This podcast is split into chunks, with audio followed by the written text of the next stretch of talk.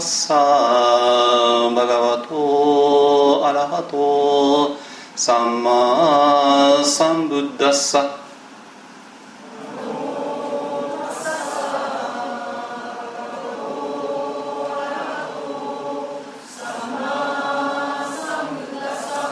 නමෝ තස්සා භගවතෝ අරහතෝ සම්මා සම්බුද්දස්සා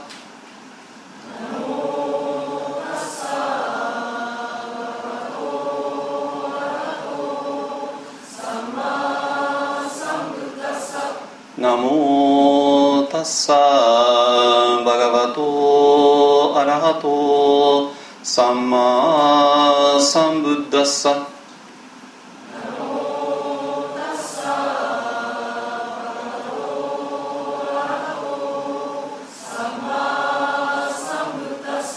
බුද්ධං සරණං ගච්ඡා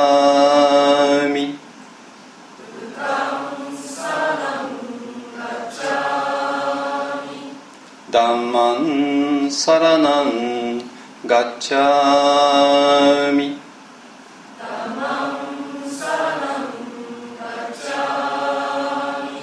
サンガンサラナンガッチャーミ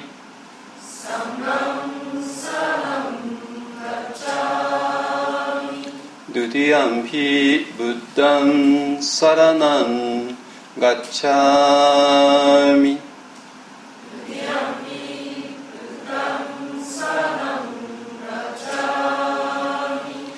ィアンピブッダンサラナンガッチャーミ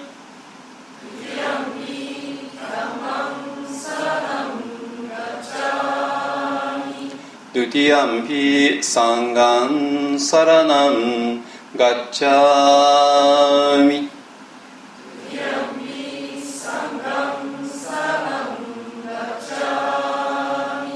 තතියම්පි බුද්ධං සරණං ගච්ඡාමි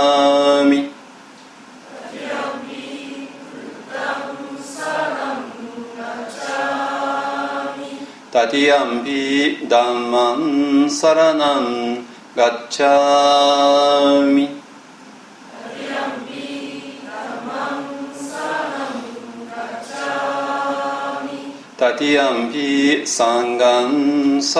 ンガッチャーミ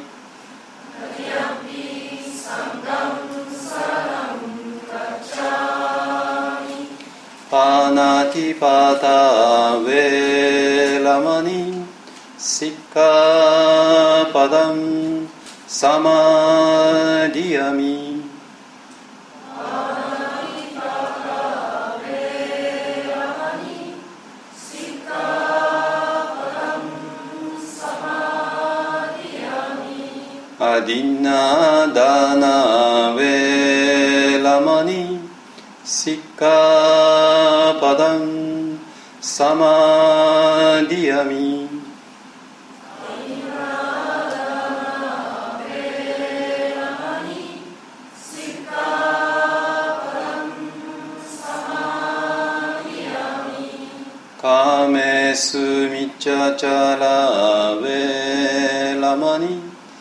සික්කාපදං සමාධියමි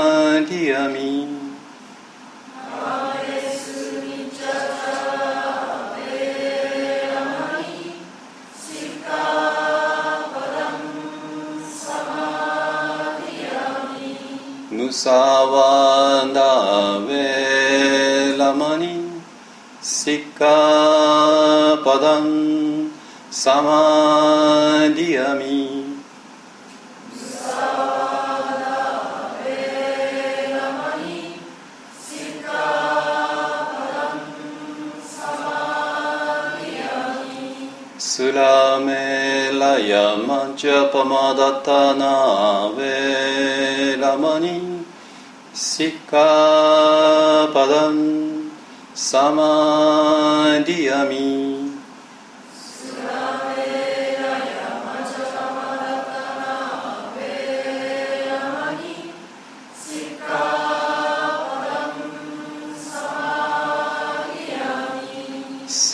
ドサドサド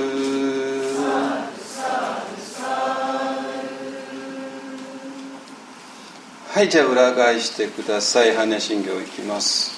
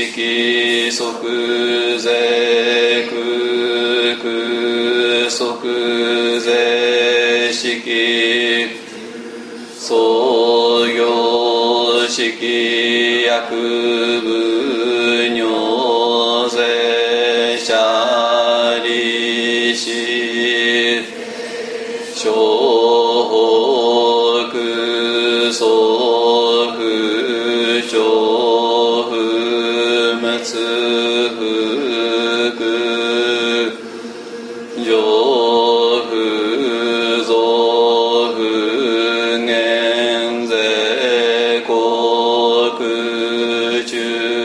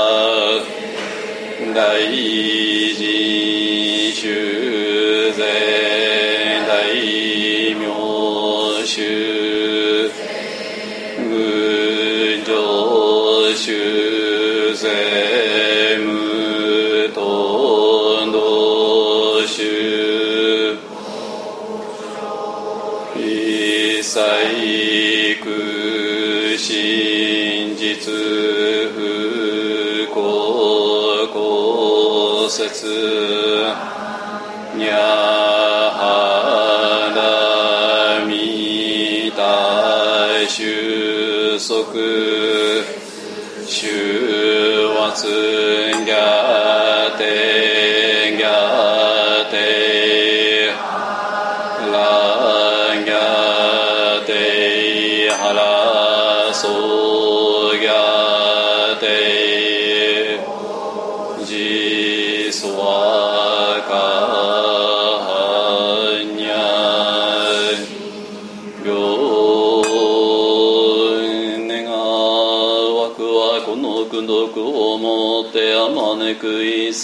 に及ぼし我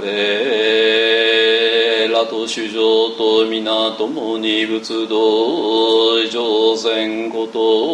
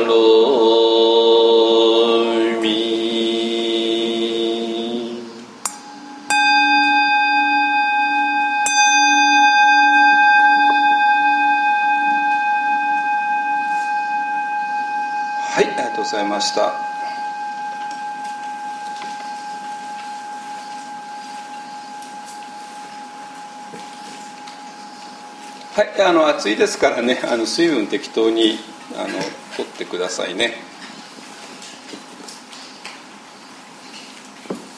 はい。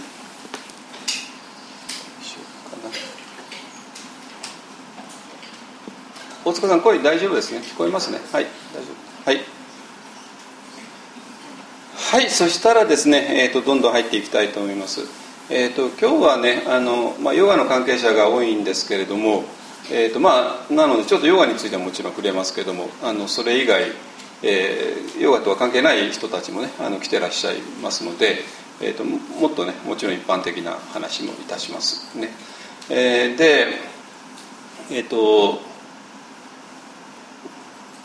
なんていうかなあのこういうヨガとか、まあ、ヨガというか瞑想ですね、えー、と瞑想っていうとなんかねなんかあの都会の喧騒を離れてとかね、えーちょっと都会の俗世間を離れてねあのそういう瞑想の世界へね行く、まあ、ちょうどどっかのリゾートへね 行くような、えーイメージもありますけれどもでも逆に言うと私はそれよりかなんていうかなあの瞑想をすることで本当に世の中のことが分かってくる、まあ、世の中のこと分かってくるって言ってもねそれはもちろんあのなんか政治経済のことが分かるとかそういう話ではないです、ね、それよりか、えー、と瞑想っていうのはもちろん、えー人間の心について、えー理解が深まる、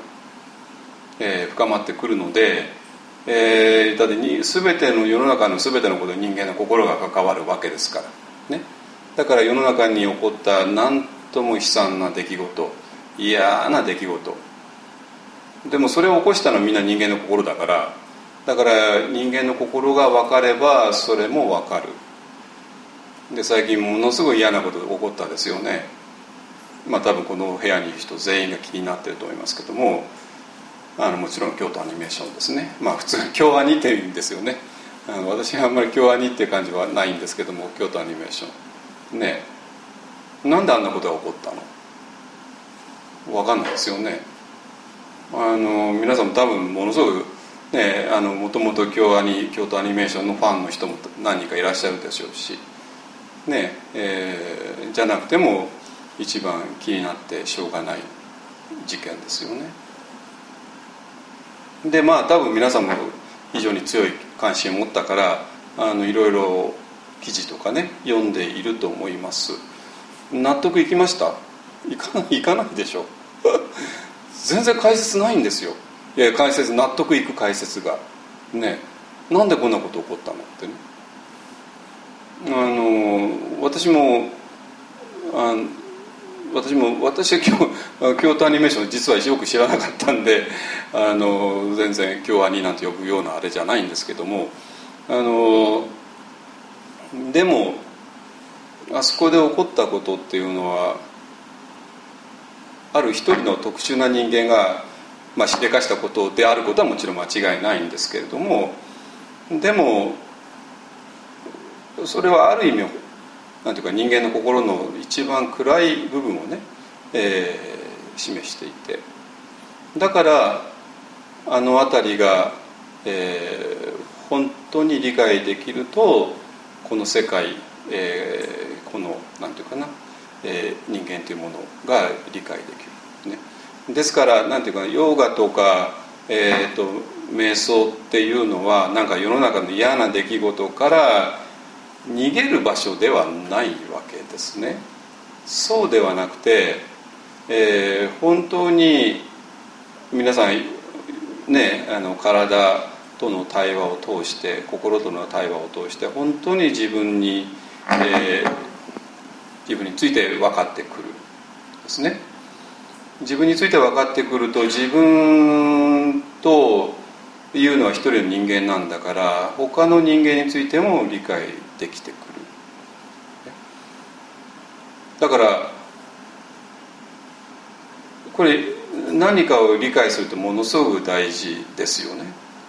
なぜかというと人間というのはこういうふうにできているんだって分かれば対処ができるわけなんですよ。ですか？だからえ、ー、とヨガとか瞑想っていうものを通して、えーと、人間の心について我々は今学んでいる。でそれは、えー、人間の心はこういうものだからこういうふうに人間っていうのは行動してしまうよねっていうのが理解できたらある意味安全なんですよ。ですよね。わけわかんなくていきなりなんか変なことが起こるのではなくて大体こういうことが起こるよねってね予想がつくね。予想がついたら手を打てるわけなんですよ。ですから、えーとまあ、それはちょうどねあの我々が体について勉強してで病気について勉強してなぜ病気になるのっていうのを勉強してそれ何のため？こうすれば病気になるの防げるよねってそういう話じゃないですか。ね。だから健康でいたくない健康であり続けたかったらまずはちょっと病気について話すね。あのよく研究して何を食べるべきなのかどういう運動をすべきなのか、ね、何を食べちゃいけないのかとかね、えー、いろいろして。でそうすることで、えー、健康が保てるように、えー、この人間の心っていうものを理解することで、えー、この人間社会っていうのが理解できてでそうすると皆さんは非常に安全に生きていけます。でしょ？だからどこに危険があるか分かるからじゃないですか。ね。人間っていうのはどういうふうに狂ってしまうのかが分かったらそれを避けられるし、ね、だからあのなんていうかねヨガとか瞑想っていうのは単になんか甘ったるいね ことをあの勉強するのではなくて人間の本当のリアルな姿を勉強して。でそうすることによって皆さんは非常にまずは安全に生きていける。なぜ？どこに危険があるか分かるから。そしてそれが分かれば危険を避けられて。それからもっと幸せに生きていけるってことも当然ありますよね。なぜかというとどうしたら不幸になるかが分かるからですね。どういう心の在り方が不幸を生んでしまうの不幸を生んでしまうのか分かるからえー、そうならないようにね、えー、ことで。だから何ていうかな、えー、せっかくねヨガとか瞑想に興味を持っていただいたならば、えー、それを単なる、ね、趣味とかいう時間潰しとかねそんなんではなくて、えー、もっとね深い目的のためにやってもらうと非常にいいのではないかなと思いますね。でそうなので今日はねあのそういうヨガとか瞑想とかっていうものが、えーと、我々の人生にとって、えー、どういう意味を持つのかっていうことについて、えーとまあ、この、えーとね、これ今お配りしている資料なんですけどもこれねちょっとねあのこの解説をしだしたらちょっとあ何十時間もかかっちゃうので今日はこれそのものをあの全部あの解説できないと思いますけれどもえっと、これでもさじゃあのさっとだけ言うとこれはあの、えっと、私の禅の師匠であるね、えっと、内間幸章っていう、えー、人がいらっしゃるんだけども、まあ、もうちょっとお亡くなりになっていて、えーまあ、今今年生きていらしたら107歳ぐらいのね、まあ、明治生まれの人なんですけどね、えー、その人が50年前に書いた本の中にある、えー、図で。でこれがこの人間社会人間社会じゃないですね。人間っていうのは、えー、どういうものなのかっていうものを書いた図なんですよ。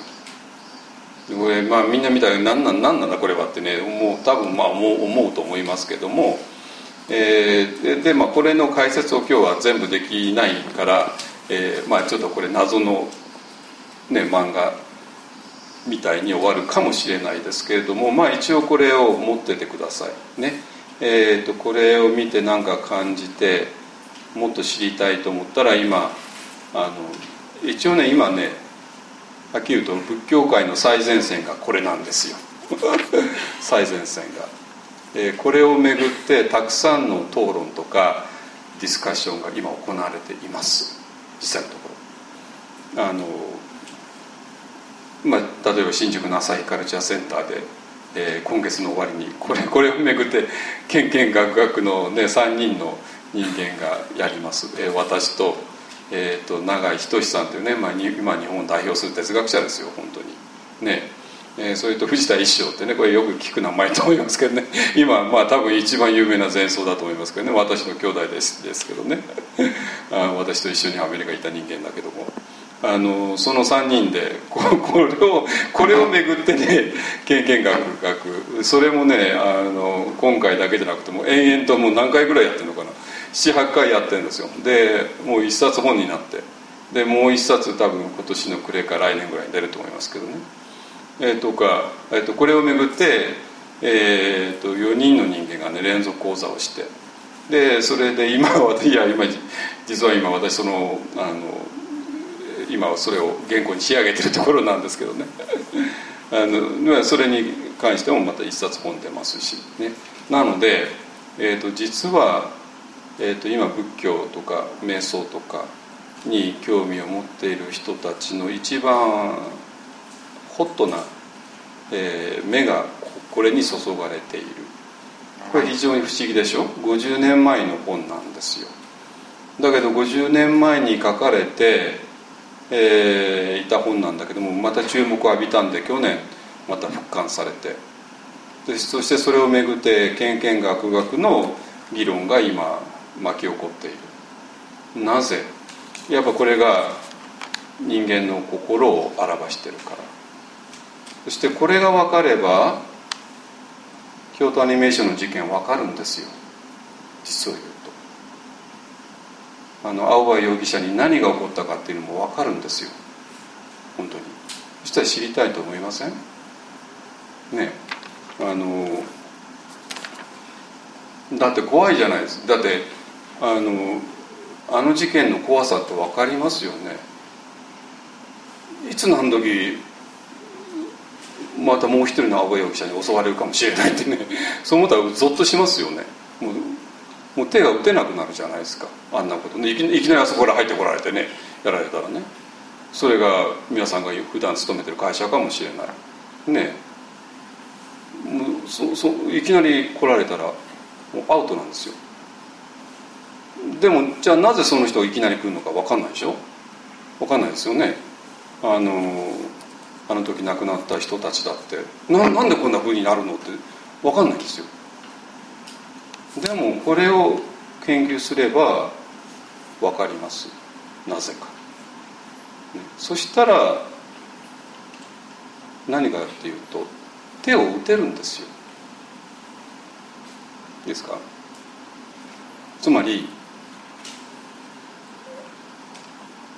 自分は何も悪いことしてないからだから自分は誰かから恨まれるようなことはないからだから自分は誰かにね攻撃されることはないってまあ普通思うわけですよ。そうですよね。だけど皆さんは何一つとして悪いことしてなくても襲われるんですよ。実際襲われたじゃないですか京都のあなた何一つやしてないですよ。じゃあどうして？ってことがこれでわかるんですよ。本当に。つまりこの世界に本当に理解できないことがたくさん起こります。もうすでに皆さんの人生の中でも起こってきたと思います。ねいろんな人に誤解されたじゃないですか。何もしてないのにね。悪い噂立てられたじゃないですか。何もしてないでしょ。ねなんで？そういう人生本当に理不尽なこといくらでも起こる。もう何十年皆さんも一応20年30年生きて ねいらっしゃるからもういくらでも理不尽なことって起こったと思います。学生時代でも職場でも家庭の中でも。ね。どうして？これが全部これで謎が解けます。で謎が解けたら一番大事なことは手を打てるんですよ。ね。だからそれはちょうどえー、ある病気の原因が分かればその病気になるのを防げる。これはなぜあこれはウイルスが原因なのか。となったらそれを防ぐにはどうしたらいいかって手が打てる。ね、えー、そういうことです。ですか、えー、それとえっ、と例えばねヨガをやる。ヨガっていうのはそもそも一体何を目指してやるの？ねまあもちろんね、えー、もう開き直ってダイエットのためですとかね美容のためですと言うかもしれないですけどもまあ皆さんだってヨガの目的はそこじゃないは知ってますよね。まあインドのインドからの、ね、流れから言ったら。ね。そしたら、まあ、もちろんダイエットとかね美容の効果はあるに決まってますけどもでもそもそもヨガで何を目指してるのか。そしてまあ今ねあのヨガ業界でもマインドフルネスっていうのがね非常に、えー、注目を浴びてねあのヨガスタジオさんでもマインドフルネスのね講座をね、えー、入れますよねっていうか あの実は私はあの皆さんのあのゼンプレスさんのあの講師の人たちにねマインドフルネスを12年前かねあの講座で教えてましたからね。あのだからじゃあそのマインドフルネスっていうのは、えー、そもそも何なの？っていうようなことが全部、えー、これで分かります。ですか？はい、えー、なので今日はねその辺りについて、えー、お話ししたいと思います、えー、つまり、えーと人間の心っていうのはどういうふうになっているのか、えー、だでなぜそれが分かればなぜ、えー、世の中の理不尽なことが起こるのかも分かるし。でどうやって手を打てばいいかも分かるし。でそれが分かればヨガの目的っていうのは何なのかっていうのも分かるしマインドフルネスっていうのが一体何のためにやってるのかっていうのも分かる。ですね。ですか。でえー、例えばねあのヨガの、えー、のでよく説明されるのがねアシュタンガっていうのがよくね言われますね。アシュタンガ。まあアシュタンガって普通あのえーまあ、2つの意味を大体使っていて、まあ、一つはねあのパタビ・ジョイスさんがあの、えー、まとめたような、まあ、一つのシステムですね、えー、としてのアシタンガヨガもあるけども、まあ、もっと、えー、本質的なことを言えば8つの、ね、階段ね、えー、ついてそれを、まあ、ヨガの中身としてそして目的としてね、えー、よく解説されますというか、まあ、それ ぞれの、え、それが基本ですからねこれは日本だろうがインドだろうがアメリカだろうがねみんな同じことですね。ででそうするとヨガの目的っていうのは、えー、8番目のサマーディっていうものがねあってだからこの8つの階段を上っていって、えー、最後はサマーディだから、えー、サマーディっていうのがヨガの目的だよねって言えばこれは、えー、模範解答になるわけですね。でそうなんだけど、えー、サマーディって一体何よってなったらまあよくわけわかんなくなる、ね、だからここら辺もえっ、ー、とこの、えー、この表がこの漫画がねあの説明してくれますので、ね。えー、その辺りをね今日はねちょっとお話ししたいと思います。ですか、え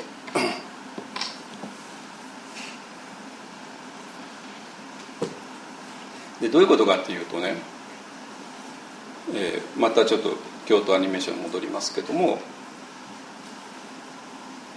あれ何が分からなかったですか？なんであんなことがあんなことするのかっていうかあんなことができるのかっていう話ですよね。あれだけ残酷なことが。なぜだと思います？簡単なんですよ。青葉容疑者はあれ正しいと思ってやってたからなんですよ。ショックでしょ？ね悪いと思ってやってないんですよ。彼はあれ正しいことだと思ってやったんですよ。だからあそこまでひどいことできた。ですね。ちょっと冗談じゃないですよってみんなそう思うじゃないですか。何がどこが正しいんですかってね。でそこなんですよ。いいですか。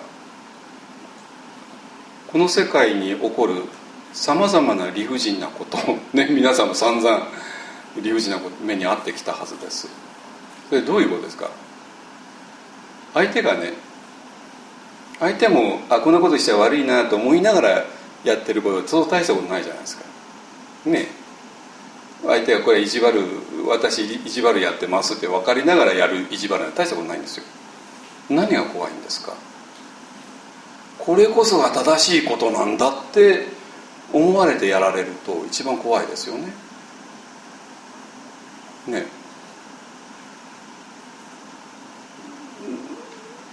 だけどだけどこんな正しいわけないじゃん。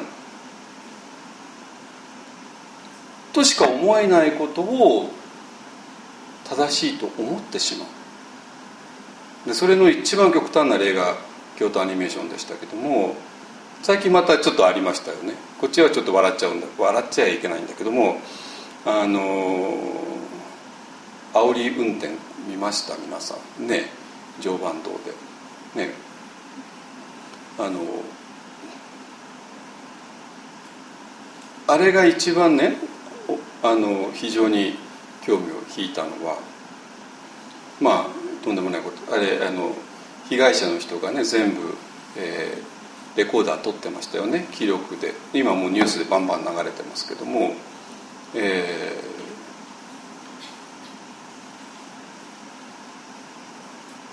まあそのあの白い BMW が前へ止まってね行き先止められて待ってると、ね、BMW から2人のカップルが降りてきてね。で男の方があの被害者の方を、ね、殴ってましたよね。で問題はまあそれはいいんですけども 問題はそれを女性の方はカメラで撮ってるんですよ。ガラケーで。どういうことですかね。というか分かります？これ正しいことだからなんですよ。自分の、まあ、ボーイフレンドか誰か知らないけどもが今正しいことをやってるからその正しいことを記録しようってそういう話なんですよ。わけわからないですよね。だけどこれ筋通るでしょ？わかります言ってること。ね。もしあれが悪いことだと思いながらやってるんだったらそんなもん写真撮るわけないじゃないですか。ね。でもあれをなぜ写真撮るかっていうと俺たちは正しいことをやっている。でその記録写真を撮っている。そういう話なんですよ。ですか。そしてそれのもっと極端な話がもちろん京都アニメーションですね。青葉容疑者ですね。彼はもちろんあれは正しいこととしてやってるんですよ。いいですか？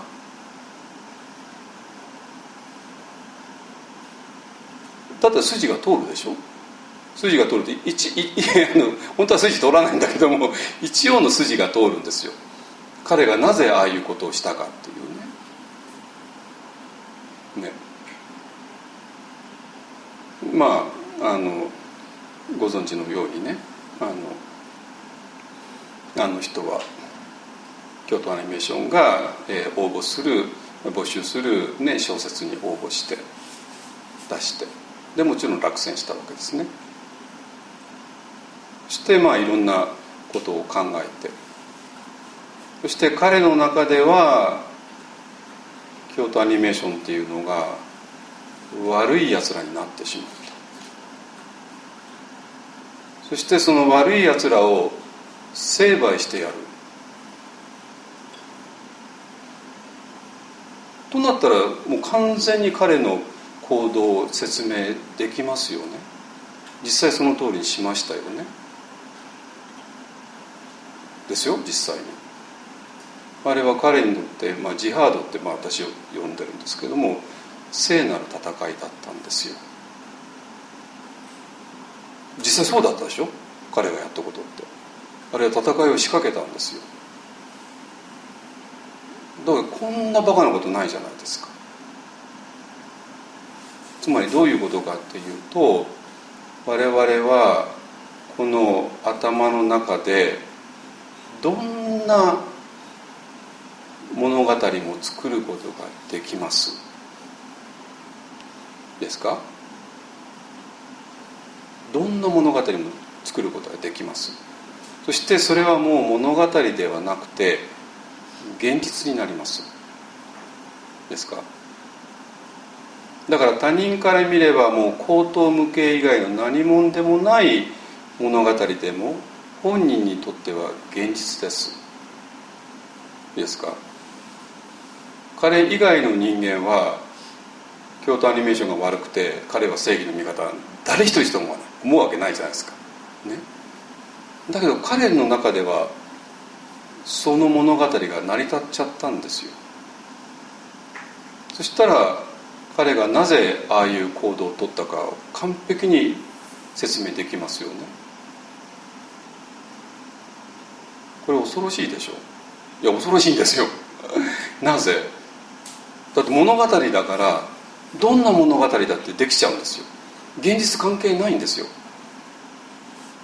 何がどうなったかって関係ないんですよ、ね、そしたら皆さんが今まで散々経験してきた理不尽なことって全部説明ついちゃいますよ。皆さん何一つって悪いことしなかったじゃないですか。だけど悪い噂立てられたでしょ。ね。えこんなこといくらでもあるじゃないですか。なぜ当たり前ですよ。そんな皆さんが何をしたか何を言ったかなんて関係ないんですよ。一切関係ないんですよ。ね、それだけども誰かの頭の中では、えー、皆さんが登場する物語をいくらでも作れる。いくらでもですよ。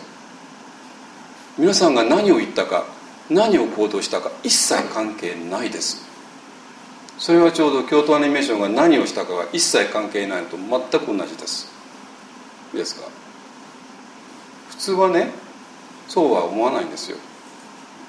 誰かこういうことやったから誰かああこういうふうに感じたのねとかね。まあ普通そうじゃないですか、ね、だから私は何もしてないのにあの人あんなふうに思っててショックを受けるわけですね。だけども今皆さんは、えー、人間の心というのはどういうものか分かったならば皆さんが何を言おうが何をしようがそんなこととは一切関係ないところで誰かの頭の中で皆さんを、えー、主人公としたストーリーがいくらでも作れるって話。これなんか手を打てます？手を打てないですよね。勝手に作られたらもうどうしようもないじゃないですか。ね。ってことは、えー、我々は実はそういう世界を生きている。つまり我々は普通ね、まあ、こういう、えー、同じ一つの現実があってね。それで私が何かをしたから何かを言ったからあの人はああいうふうに感じたんだなって、まあ、普通思うわけですよ。であの人がああいうふうに感じたには私が多分こういうこと言っちゃったからだから私はなんか責任感じなきゃいけないとかねいろいろあってでだからあのいろんな人の噂とか何かがものすごく気になるわけですね人の評判とか。だけども今私がね説明したことこれ事実でしょ？事実ですよね。となったら人の噂とか人の評判とか なんか関係あります？関係ないんですよ。だって関係ないんだもの。いいですか？つまり皆さんが何かをする何かを言うのとは何にも関係ないところで噂は作られます。ストーリーは作られます。実はそうだったじゃないですか。皆さんも嫌ってことこんなことを経験してるはずです、ね、だけどどっかでね私らはねやっぱりこの原因と結果が何かあるんじゃないかと思ってるんですよ。ないんですよ。それは京都アニメーションと青葉容疑者の間に一切の原因と結果の関係はないように。あのぐらいはっきりしたもんないでしょ？皆さんの中で京都アニメーション誰か非難する人います？いないですよね。いや京都アニメーション多分何か悪いことやったのよって思う人いないじゃないですか誰一人としてね。一切ないんですよ。それは。京都アニメーションを非難する人だって京都アニメーション何もやってないんだから。ですか？だけど何にもやってないのにあの容疑者の頭の中ではいくらでも物語が膨らんでいってしまった。でそしてその物語に従って彼は行動した。これ説明つきますよね。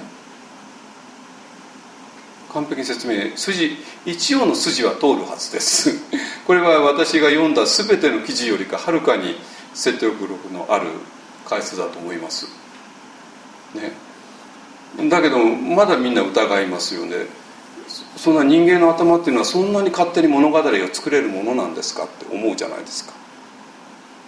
作れます。作れます。もう今2つのね極端な例を挙げたけども ね2人の容疑者1人はまだ捕まってないですけど、まあ、多分もう今日か明日には捕まるでしょうけどねあれだけ顔出ちゃったですからね。あのあの2人の容疑者の頭の中ではそういうものを作作ったと。だけどもうあそこまで極端じゃなくても同じようなことを皆さん皆さんが京都アニメーションとほぼ同じような立場になったこといくらでもあるはずです。でしょ？何もやらなかったじゃないですか皆さんは。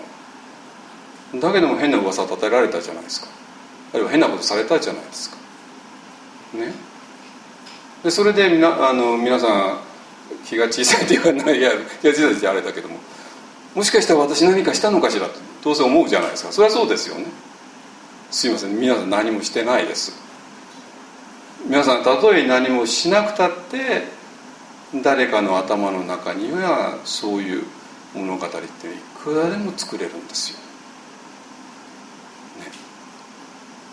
だからもうそろそろ我々は人間の心っていうのがどういうものなのかを知らなきゃいけない。つまりこのここだけでいいですか？ここだけでですよ。実際の現実には関係ないんですよ。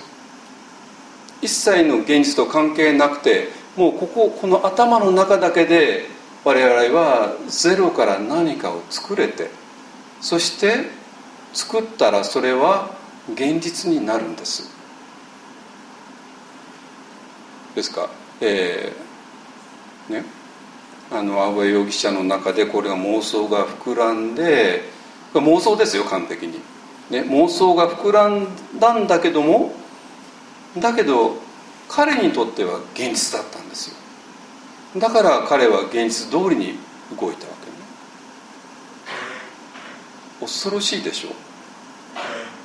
でもこれ本当でしょ？実際のとこでしょ？まあ今の2つの例は まあ、2番目の例は、まあ、多分皆さんも下手すりゃ、えー、経験するかもしれない、まあ、最初の1番目はねいくらなんでもこの先経験することはないと思いますけども。でももっとマイルドな形でなら皆さんいくらでも経験している。でその時、えー、皆さんが謎でしたよね。なんでこんなことが起こるの？でももう分かりますよね。皆さん関係ないんですよ。皆さんが何をしようが何を言おうが何を起こる関係なし。関係ないところで誰かの頭の中でいくらでもストーリーが作れていく、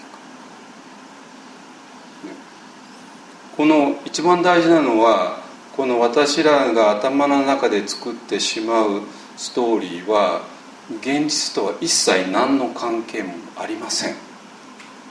私はまだねなんか現実と関係あると思うからあの思ってるんですけども一番大事なことは現実とは一切関係ないところでそういう妄想っていうのは作れてしまう。と見た方がはるかにこの世界のリアリティを説明します。これ皆さん全員今納得してるはずです。本当に。まさかとは思うけどもでも皆さんが実際に今までの人生の中で経験したことを振り返ればあそうだったよねって多分思うはずです。そして皆さん自身が経験してなくてもねまあニュースなんかで聞くような出来事を見てもまあ実際そうだよねって思うはずです。ですか？でじゃあどうしたらいいの？どうしたらいいの？ね。そこでヨガとか瞑想が重要になってくる。ね。でまずはえっ、とまあ今更ねなんていうかなあの他人をどうこうするっていうのは無理じゃないですか。ね、だけども他人がどうしてそうなってしまうのか理解するのは有効ですよね。ででそれのためにはまずは自分でどういうことかっていうと今ねえー、散々、えーと、皆さん何もしてなくても誰か他人の頭の中で勝手にストーリーが作られちゃう。って言いました、ね、だから誰か他人があの皆さんについて悪い噂流したりいろいろなことやったって気にする必要はない。なぜ？それは現実の皆さん一切何の関係もないから。ね。今まで関係あると思ってたからなんかぐじぐじぐじ悩んだわけじゃないですか。なんで私あの人あんな悪口言われるのとかね。関係ないですよ。だってこの人勝手に悪口作ってるだけなんだから。ね。あのでえその誰かの中に皆さんと同姓同名の人が出てきたとしても関係ないです。こんなもの。同姓同名だからえもしかしてあれ私じゃないの？って思うかもしれない。けど皆さんじゃないんですよ。同姓同名の赤の他人です。と思ってればいいです、ね、だけど問題はじゃあどうして人間の心っていうのはそういうふうにできているの？つまりこの頭がそういう妄想を作ってしまうの？それとヨガと関係あるんですかって思うかもしれない。やめてくださいよこれこれヨガの目的ですよ。ヨガの目的何ですか？妄想から覚めることでしょ？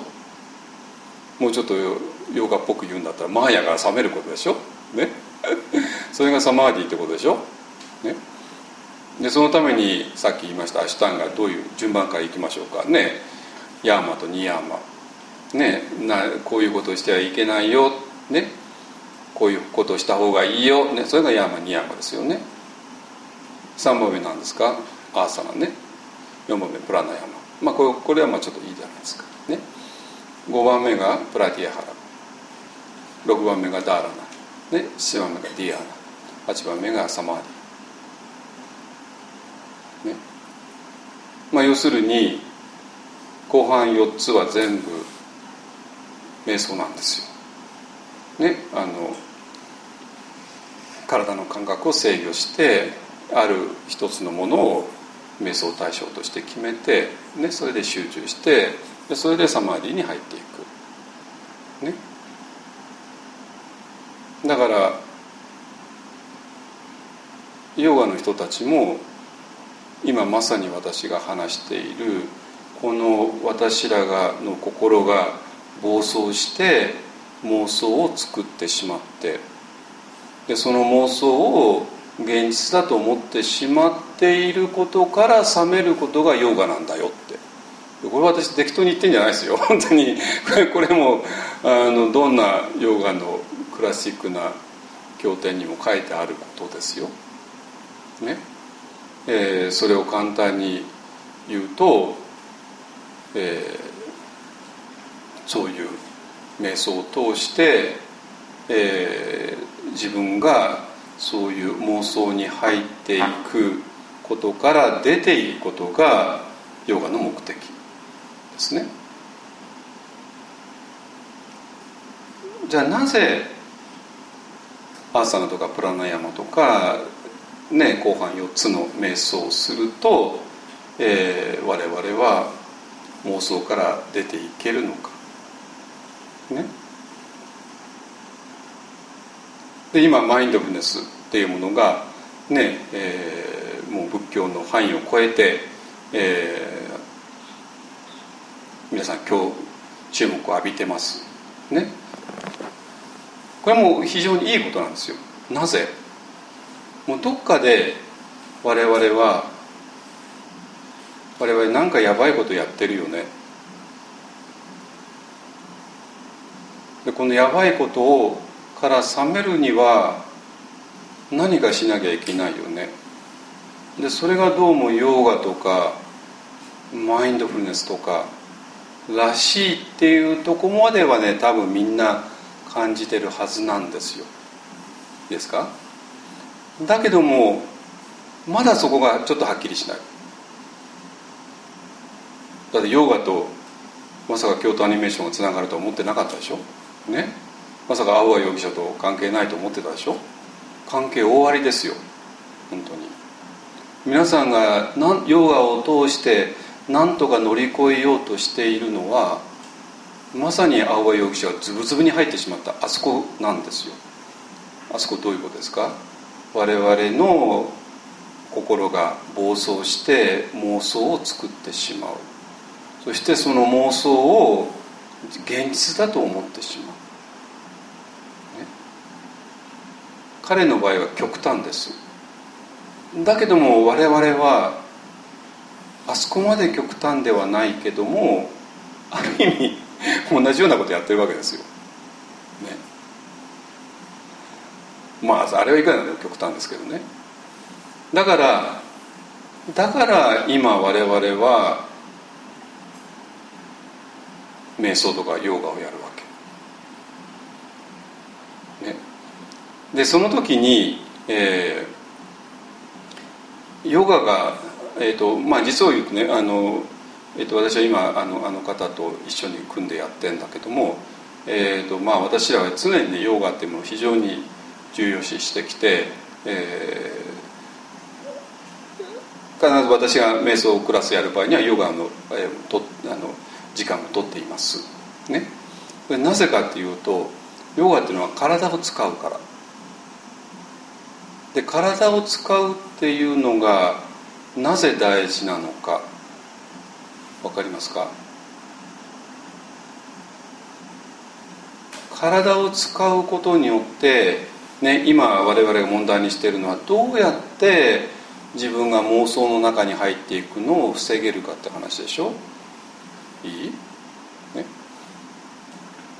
我々のこの心ですね。ここ心っていうのはすぐに暴走してしまう。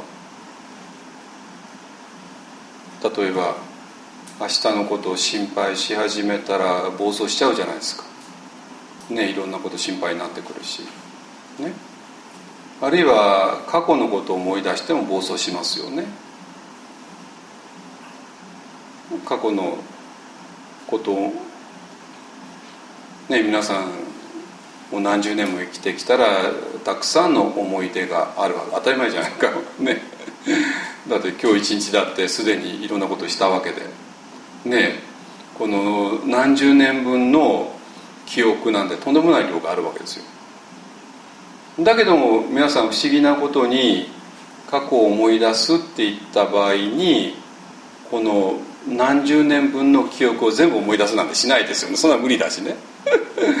でそのうちのほんのわずかだけをピックアップしてそれを繰り返し繰り返し思い出しますよね。じゃあそれは本当に過去の思い出なんですか？のわけないじゃないですか。ね。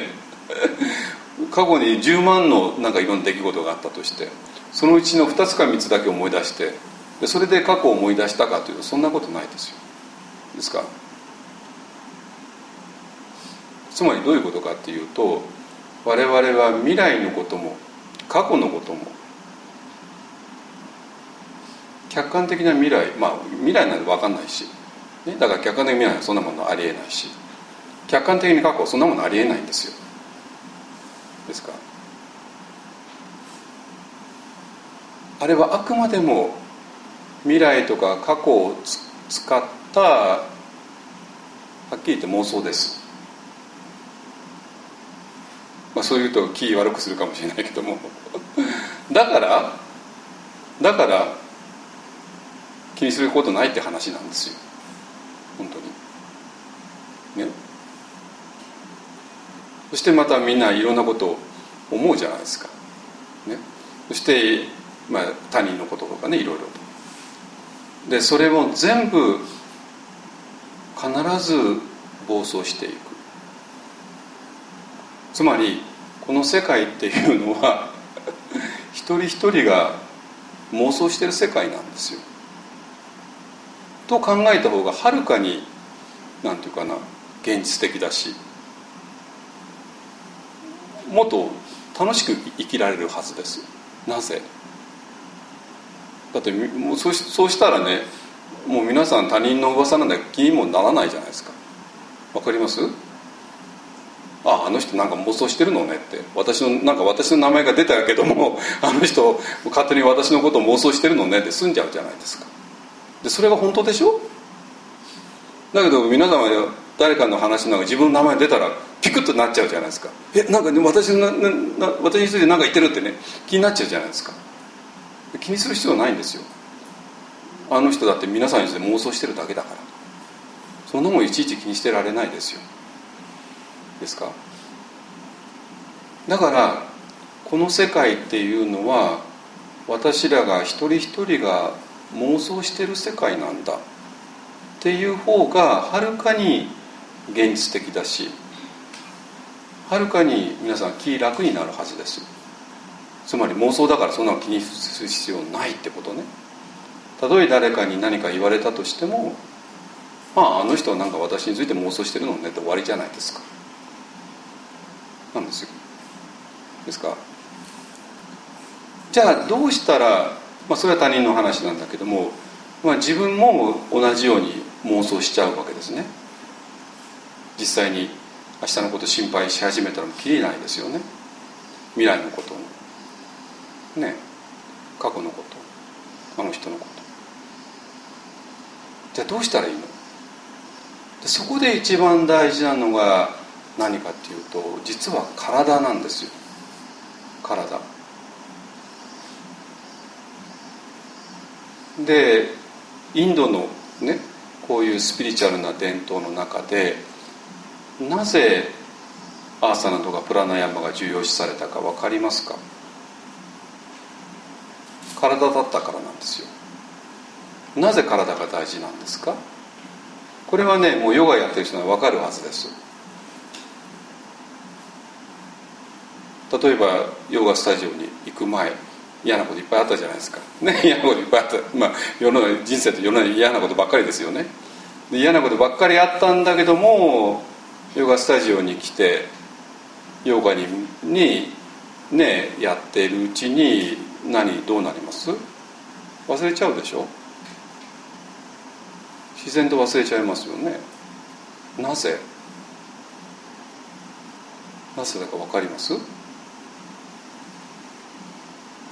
皆様体を意識したからなんですよ。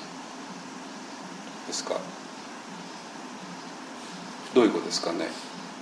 今我問題は我々の心が妄想が暴走してしまうってこれが問題だったでしょ？明日のことがもう心配で止まらなくなっちゃう。過去のことが心配で止まらなくなっちゃう。あの人のことが妄想で止まらなくなっちゃう。それが皆さんの悩みですよね。だから人間の悩みっていうのは簡単なんですよ。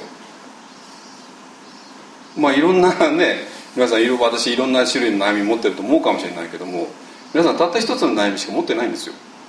どういうことですか？考えが止まらないって話ですね。でしょ？将来に将来が心配ってどういうことですか？将来を心配し始めるとこの心配が止まらないってことじゃないですか。ね過去の嫌なことが、えー、悩んでますってどういうことですか？過去の嫌なことを思い出したらそれがもう止まらないって話でしょ？だからいろんな種類の悩み苦しみがあったとしても皆さんの悩み苦しみっていうのはたった一つしかなくてどういうことかっていうと考えが止まらないってだけなんですよ 単純じゃないですかこれは。ね。ってことは悩みの解決って言ったらもうか単純ですよね。考えを止めればいいって話になりますよね。はい。それだけですよ。でヨガの一番の大事なね経典であるヨガスートラ何て言ってます？ね心の消滅を止めるって言ってますよね、まあ、もうちょっとあのファンシーな言葉遣いしますけども結局同じことです。ね。もう単純になってきたでしょ？皆さんの悩みは考えが止まらない。だから解決は考えを止めればいい。ってだけでした。そして考えが止まらないってところでさまざまな人がいろんな妄想をしているのがこの世界なんだって分かったじゃないですか、ね、それの極端な形がもう次から次へと出てきた、ね、だからそうするとこの世の中に起こる全てのことも皆さんの人生の中の全てのこともだんだん的が絞られてきましたよね。問題は考えが止まらないこと。解決は考えを止めること。非常にシンプルになってきました。ね。そしたら考えを止めるにはどうしたらいいのかっていうところで出てくるのが体なんですよ。もうちょっと正確に言うと体に意識を向けるっていうことですね。これ皆さんやってるでしょ？普段ね。やってなかったらやってください。ですか？体に意識を向ける。つまり体の感覚を感じるっていうこと。それがなぜ大事なの？今先日詰めれば考えを止めればいいよねってなったでしょ？でそれでじゃあ考えを止めるためにはどうしたらいいの？かの答えが体の感覚を感じることなんですよ。これ非常に単純じゃないですか。だけどもう多分皆さんよくねえなんかむしゃくしゃしながらヨガスタジオさんに行ってヨガをしたらすっきりしたあの経験を思い出してください。むしゃくしゃするってことはなんかむしゃくしゃの考えが止まらないって話でしょ？だけどヨガをしたらどうなったんですか？ただ単に汗流したから気持ちいいんですか？なんか体を動かしたから気持ちいいんですか？ではないですよね。ではないんですよ。皆さんは体の感覚に注意を向けたからなんですよ。なぜ？ここ一番大事なんだけども体の感覚に注意を向けることと考えをうわーってすることは両立不可能だからなんですよ。ですか？体の感覚に注意を向けながらなおかつうわーってすることは無理です。人間できないんですよ。いいですか？だから逆に言うと皆様は心がギャーってなってる時にヨガ集中できないでしょ？ね。まあ、まあ体動かせるかもしれないけど全然ヨガにも何もなってないじゃないですか。ね。だから一番大事なことは、えー、これはね、えー、あと今からやりますけども心が皆さんの悩みは心が止まらないことでした。だからその解決は心を止めればいいって話でした。ね。でそのためには何をしたらいいのかっていうとただ単に体を動かすってことではなくて、えー、体を動かしながら体の感覚に注意を向けていくこと。なぜ？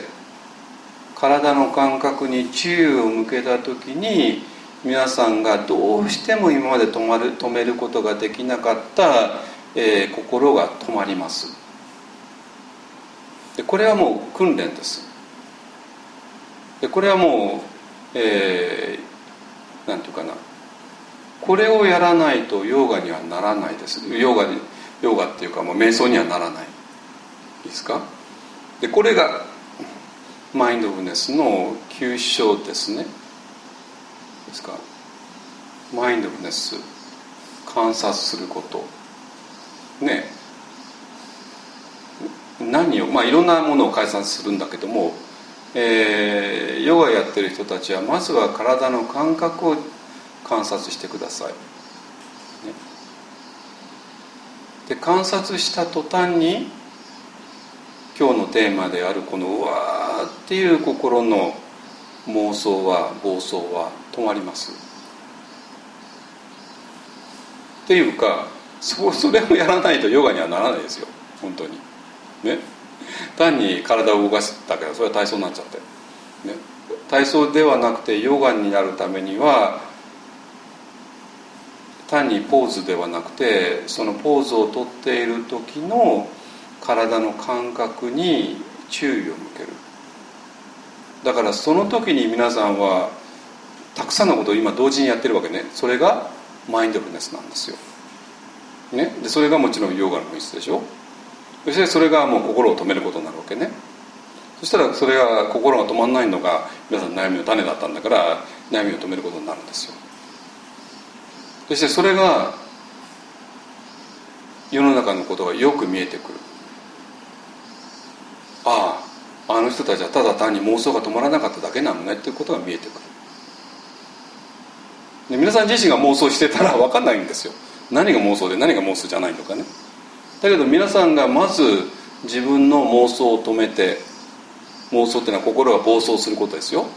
自分の心が暴走することが止まった時にあの人の心が止まってないっていうことが見えます。ですか？青葉容疑者の心が止まってないっていうのが見えます。だからああいうことを起こしたんだってことは分かる。だから要するに皆さんは、えー、そういうことを通して自分の悩みも克服できるけどこの世間で行われていることも全部理解できる。ですか？だから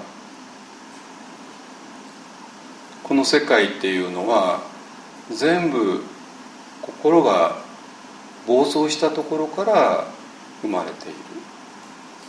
だから逆に言うと心の暴走を止めることでそれを乗り越えることができる。で一番大事なのは、えーと、今日はねちょっとそこまでは触れられないんだけどもただ単に止めればいいって話でもないんですよ。でもないわけね。でもなくて。でも今言ったように、えー、例えば体の感覚、ね、心が暴走している時に体の感覚を見るっていうこと観察するっていうこと。ね。それが心の暴走を止める。なぜ？なぜか分かりますか？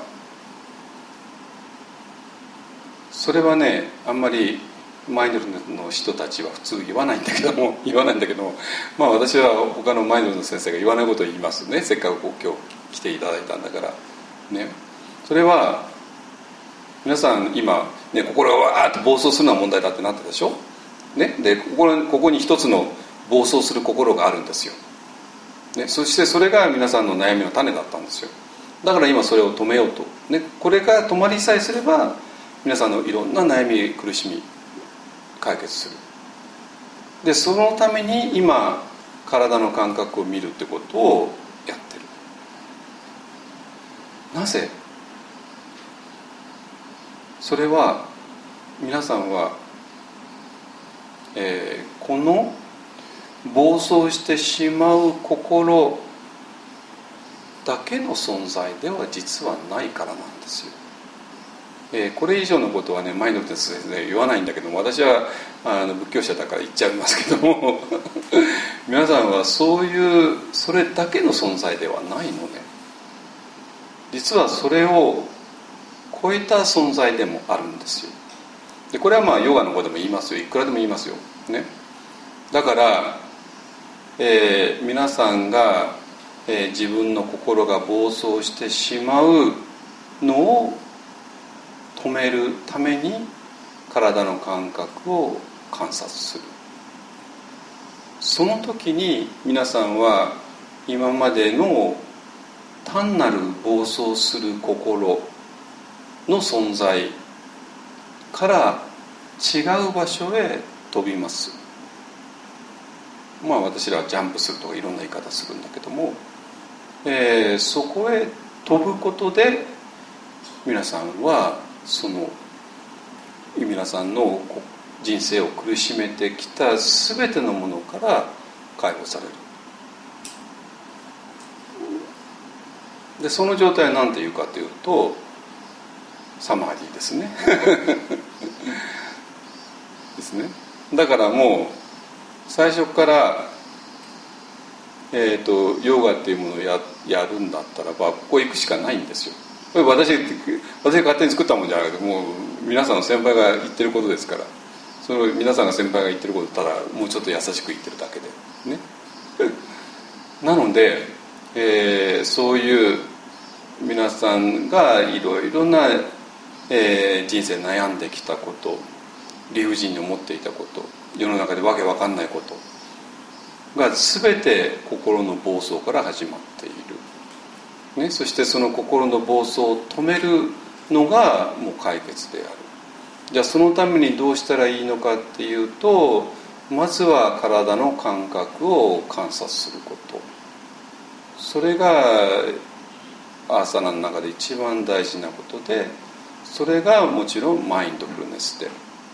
でその時に皆さんは暴走してしまう心を超えて暴走する心ではない何かっていうものが現れてくる。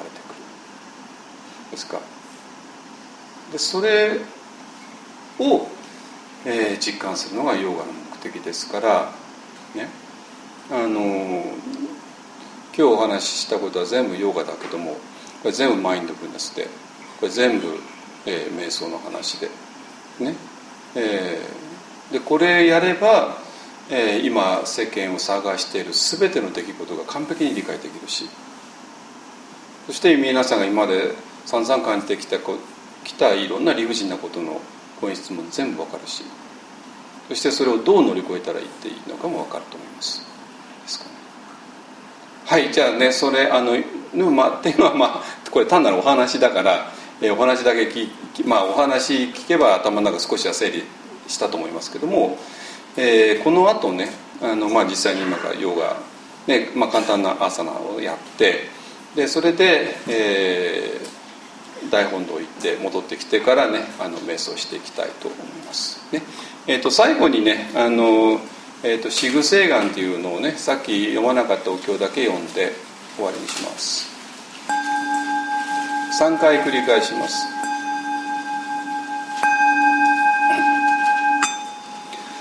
主情一緒に無変性願道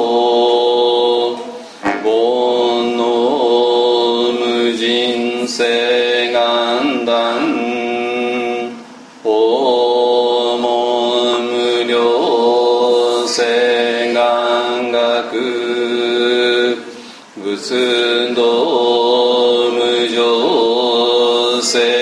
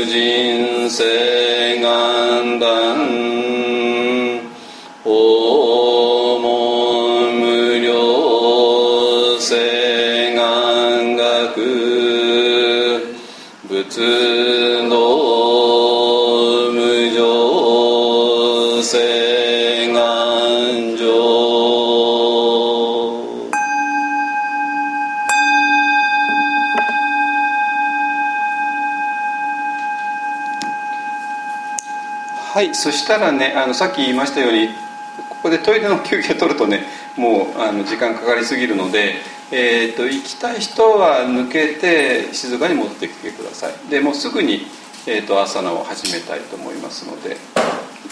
板橋さんどこ下でやる？上に来る上で、まあ、上でやった方がいいわ。